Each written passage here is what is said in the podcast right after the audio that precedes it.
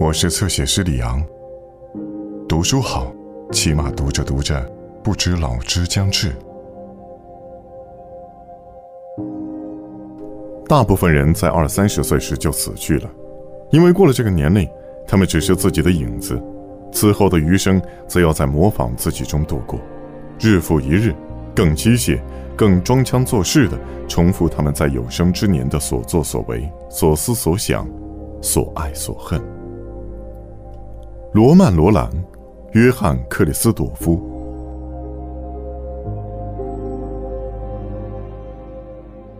江声浩荡，自屋后上升。雨水整天的打在窗上，一层水雾沿着玻璃的裂痕蜿蜒流下。昏黄的天色黑下来了，屋内有股闷热之气。出生的婴儿在摇篮里扭动，老人进来，虽然把木靴拖在门外，走路的时候地板还是咯咯的响。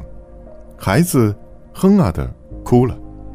母亲从床上探出身子抚慰他，祖父摸索着点起灯来，免得孩子在黑夜里害怕。灯光照出老约翰·米歇尔红红的脸，粗硬的白须，忧郁易怒的表情，炯炯有神的眼睛。他走进摇篮，外套发出股潮气，脚下拖着双大蓝布鞋。鲁伊莎做着手势，叫他不要走近。他的淡黄头发差不多像白的，绵羊般和尚的脸都打皱了，颇有些雀斑，没有血色的厚嘴唇不大容易合拢，笑起来非常胆怯，眼睛很蓝，迷迷惘惘的，眼珠只有极小的一点，可是挺温柔。他不胜怜爱的瞅着孩子，孩子醒过来，哭了，惊慌的眼睛在那乱转，多可怕！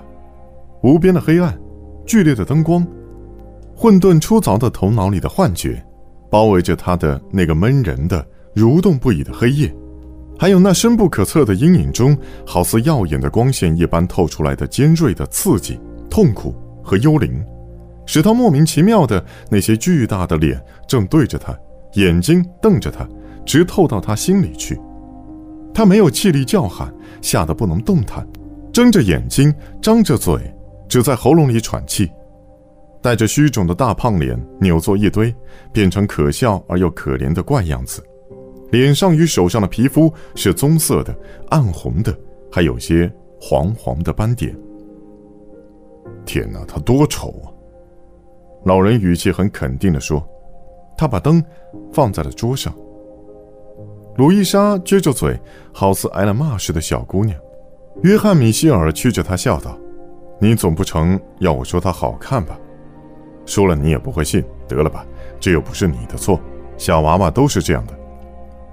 孩子迷迷糊糊的对着灯光和老人的目光愣住了，这时才醒过来，哭了。或许他觉得母亲眼中有些抚慰的意味，鼓励他诉苦。他把手臂伸过去，对老人说道：“递给我吧。”老人照例先发一套议论。孩子哭就不该迁就，得让他叫去。可他仍旧走过来，抱起婴儿，嘀咕着：“从来没见过这么难看的。”鲁伊莎双手滚热，接过孩子搂在怀里，她瞅着他，又惭愧又欢喜的笑了笑：“哦，我的小乖乖，你多难看，多难看，我多疼你。”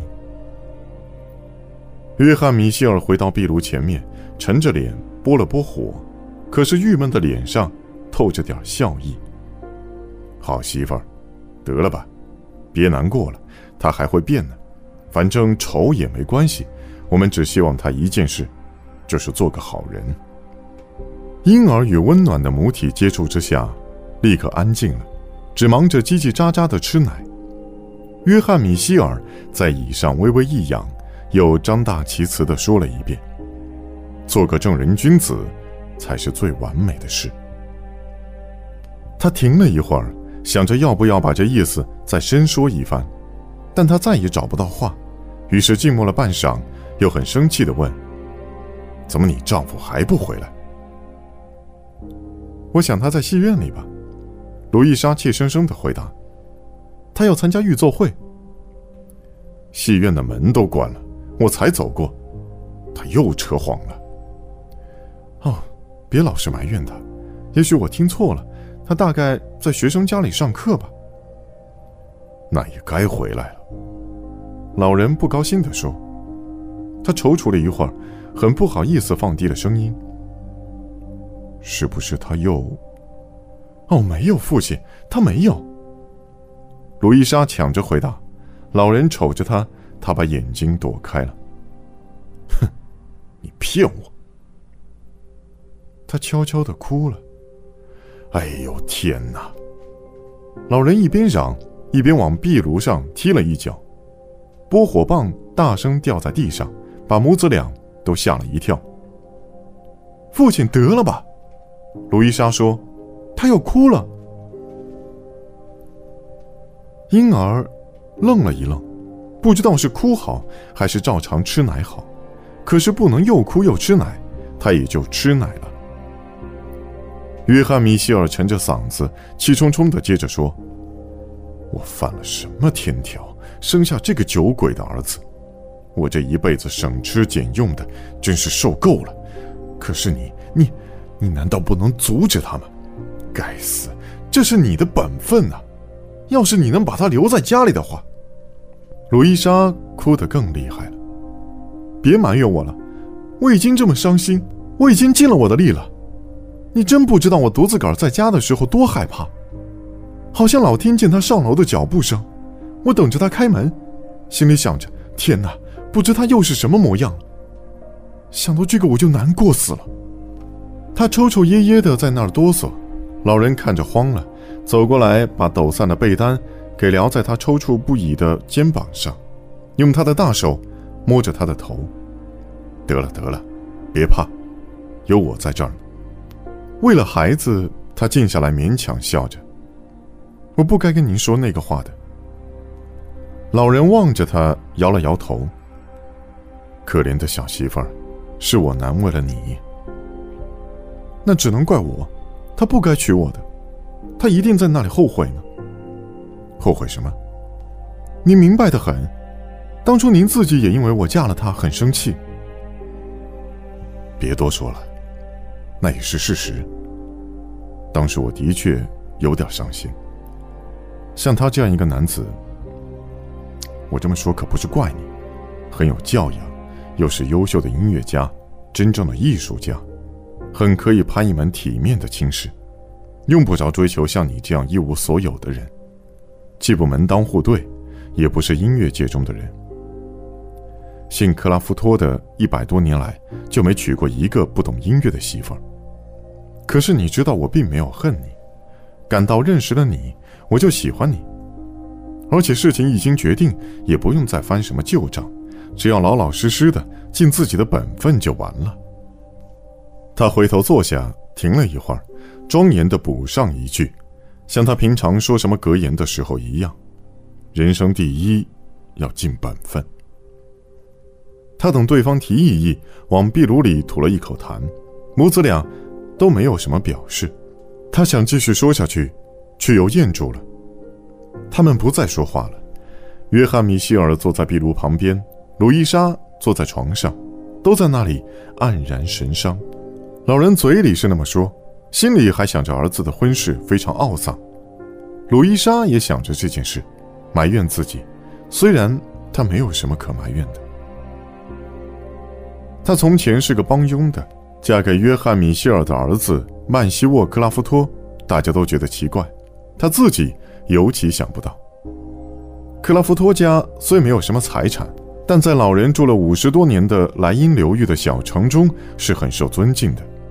他们是父子相传的音乐家，从科隆到曼海姆一带，所有的音乐家都知道他们。曼西沃在宫廷剧场当提琴师，约翰·米歇尔从前是大公爵的乐队指挥。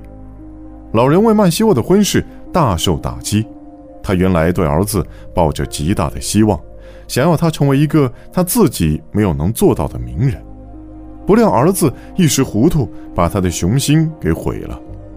他先是大发雷霆，把曼西沃与鲁伊莎咒骂了一顿，但他骨子里是个好人，所以在认清楚媳妇儿的品性以后，就原谅了他，甚至还对他有些慈父的温情。虽然这温情常常用嘀咕的方式表现。没有人懂得曼西沃怎么会攀上这样一门亲的，曼西沃自己更莫名其妙。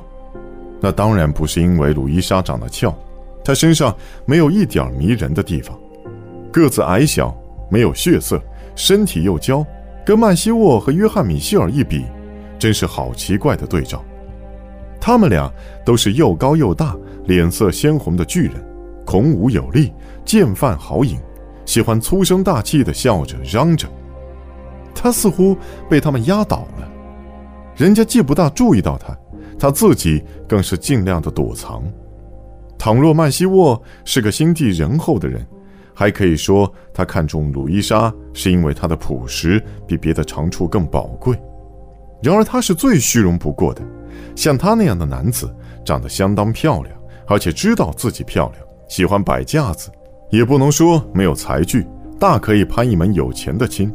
甚至，谁知道，可能像他夸口的那样，在他教课的中产之家引诱个把女学生。不料他突然之间挑了一个小户人家的女子，又穷又丑，又无教育，又没追求他，倒像是他为了赌气而娶的。